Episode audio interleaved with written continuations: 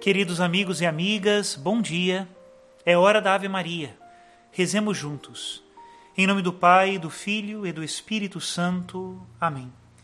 O anjo do Senhor anunciou a Maria e ela concebeu do Espírito Santo. Ave Maria, cheia de graça, o Senhor é convosco. Bendita sois vós entre as mulheres, e bendito é o fruto do vosso ventre, Jesus. Santa Maria, Mãe de Deus, rogai por nós, pecadores agora e na hora de nossa morte. Amém. Eis aqui a escrava do Senhor, faça-se em mim segundo a vossa palavra.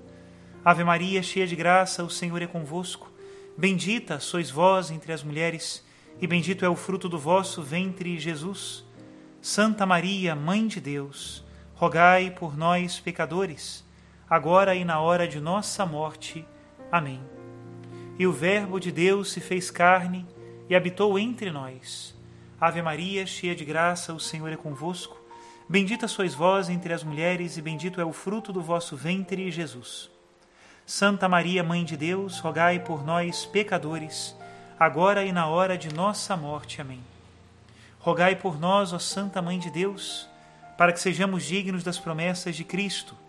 Oremos. Infundi, Senhor, em nossas almas a vossa graça, nós vos suplicamos para que aqueles que conhecemos pelo anúncio do anjo a encarnação de Jesus Cristo, vosso Filho e nosso Senhor, cheguemos por sua paixão e morte de cruz à glória da ressurreição da carne, pelo mesmo Cristo nosso Senhor. Amém. Em nome do Pai, do Filho e do Espírito Santo. Amém. Queridos irmãos e irmãs, estamos no último dia do tempo comum antes da quaresma, amanhã já é quarta-feira de cinzas hoje terça-feira de carnaval, e tem se espalhado pelo Brasil a devoção de nesse dia se fazer uma missa pela Sagrada Face de Cristo, uma missa em reparação por muitos que transformam este dia de carnaval, que deveria ser um dia de alegria, de encontro, um dia de ofensa a Deus pelos prazeres da carne, pela procura daquilo que não é o Senhor. Por isso, olhar para a face de Jesus desprezada é ao mesmo tempo olhar para a face de Jesus que deveria ser amada. Hoje, o Evangelho nos lembra aquela passagem em que Pedro negou três vezes a Jesus e, enquanto Pedro negava, os soldados cobriam o rosto de Jesus e batiam nele, perguntando-lhe de modo sarcástico quem foi que o golpeou. Para aquele que conhece a Jesus Cristo e é seu seguidor, a verdadeira alegria está em contemplar a face de Deus. E todas as coisas, se não têm a marca da sua face, não tem sabor. Escutemos uma meditação de Santo Agostinho, explicação do Salmo 26, onde ele medita aquele versículo do Salmo que diz: Senhor, é vossa face que eu procuro, não me escondais a vossa face. É uma meditação de um homem que ama a face de Cristo. Escutemos. Ó Senhor, ouvi a voz do meu apelo, atendei por compaixão. Agora, gemamos, oremos o gemido é peculiar aos infelizes, a oração aos necessitados. Terminará o tempo da oração, virá o louvor. Passará o choro, chegará a alegria. Neste ínterim, entretanto, enquanto decorrem os dias de nossos males, não cesse nossa oração a Deus, suplicando aquela única coisa. Ouve por que razão a pede. Meu coração fala convosco confiante e os meus olhos vos procuram Senhor, é vossa face que eu procuro, não me escondais a vossa face. Se nossa alegria dependesse do sol, não seria o nosso coração dizendo: Tua face buscarei, mas nossos olhos corporais. Os olhos carnais voltam-se para a luz sensível, os do coração procuram aquela outra luz. Queres ver a luz atingida pelos olhos do coração? Deus é a luz. Deus é luz diz João, e nele não há treva alguma. Queres então ver aquela luz? Purifica os olhos que podem vê-la. Bem-aventurados os puros de coração, porque verão a Deus. Meu coração fala convosco confiante, e meus olhos vos procuram. Senhor, é vossa face que eu procuro, não me escondais a vossa face. Como se firmou nesta última petição? Queres obter? Não peças outra coisa, uma só basta, porque uma só te bastará. Meu coração fará convosco confiante e os meus olhos vos procuram. Senhor, é vossa face que eu procuro, não me escondais a vossa face. Não afasteis em vossa ira o vosso servo. Sois vós o meu auxílio. É magnífico, nada se pode dizer de maior. Percebem-no os que amam de verdade. Talvez alguém queira ser feliz e imortal no meio do que ama nos prazeres e desejos terrenos.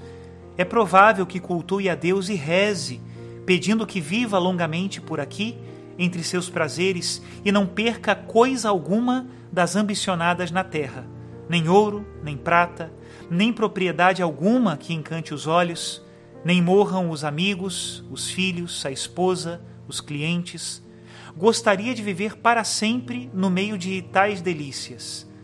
Mas, como não o pode para sempre, pois sabe que é mortal, talvez cultue a Deus e reze a Deus, suspire diante de Deus para obter tudo isso fartamente até a sua velhice. E se Deus lhe dissesse: Faço-te imortal no meio dessas coisas, recebê-lo-ia com grande bem. Não caberia em si de contente felicitando-se com excessiva alegria.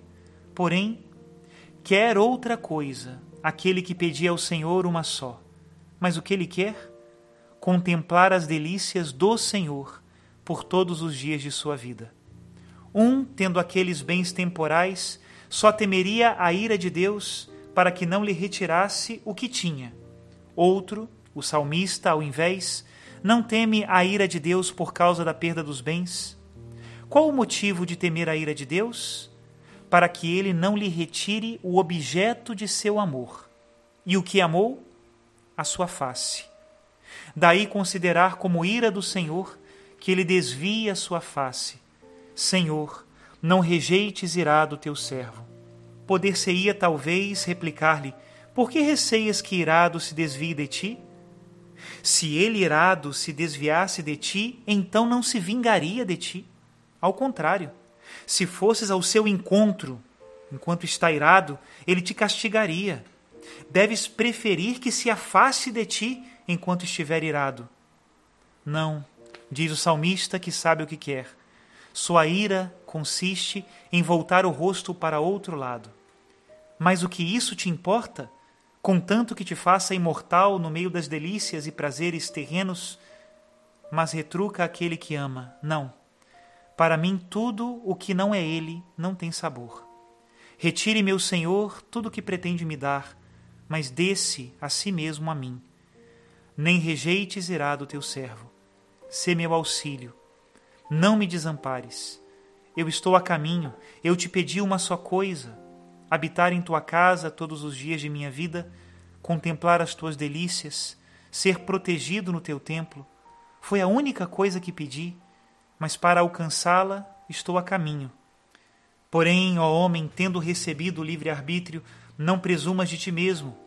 Se o Senhor te abandonar, desfalecerás no caminho, cairás, perder-te-ás, e lá hás de ficar. Dize-lhe, portanto: Deste-me vontade livre, mas sem ti de nada me vale o meu esforço. Sê meu auxílio, não me desampares, nem me desprezes, ó Deus, meu Salvador. Tu que me formaste, também me ajudas. Não me abandonas, tu que me criaste. Até aqui a citação de Santo Agostinho. Quanto tempo nós perdemos procurando a alegria onde ela não está?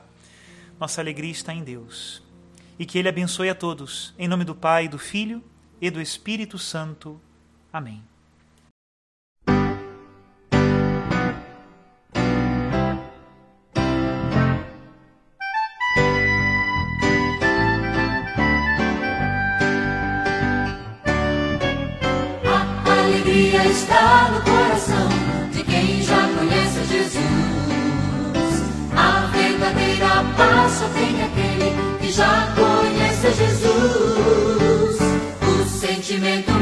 Precioso que vem do nosso Senhor é o amor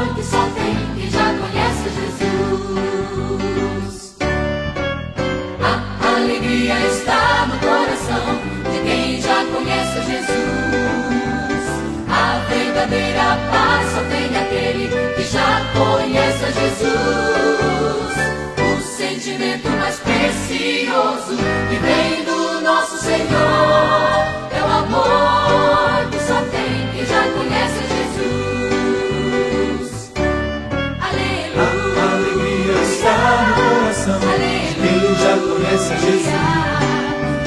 A verdadeira paz só tem aquele que já conhece a Jesus. O sentimento mais precioso que vem do nosso Senhor é o amor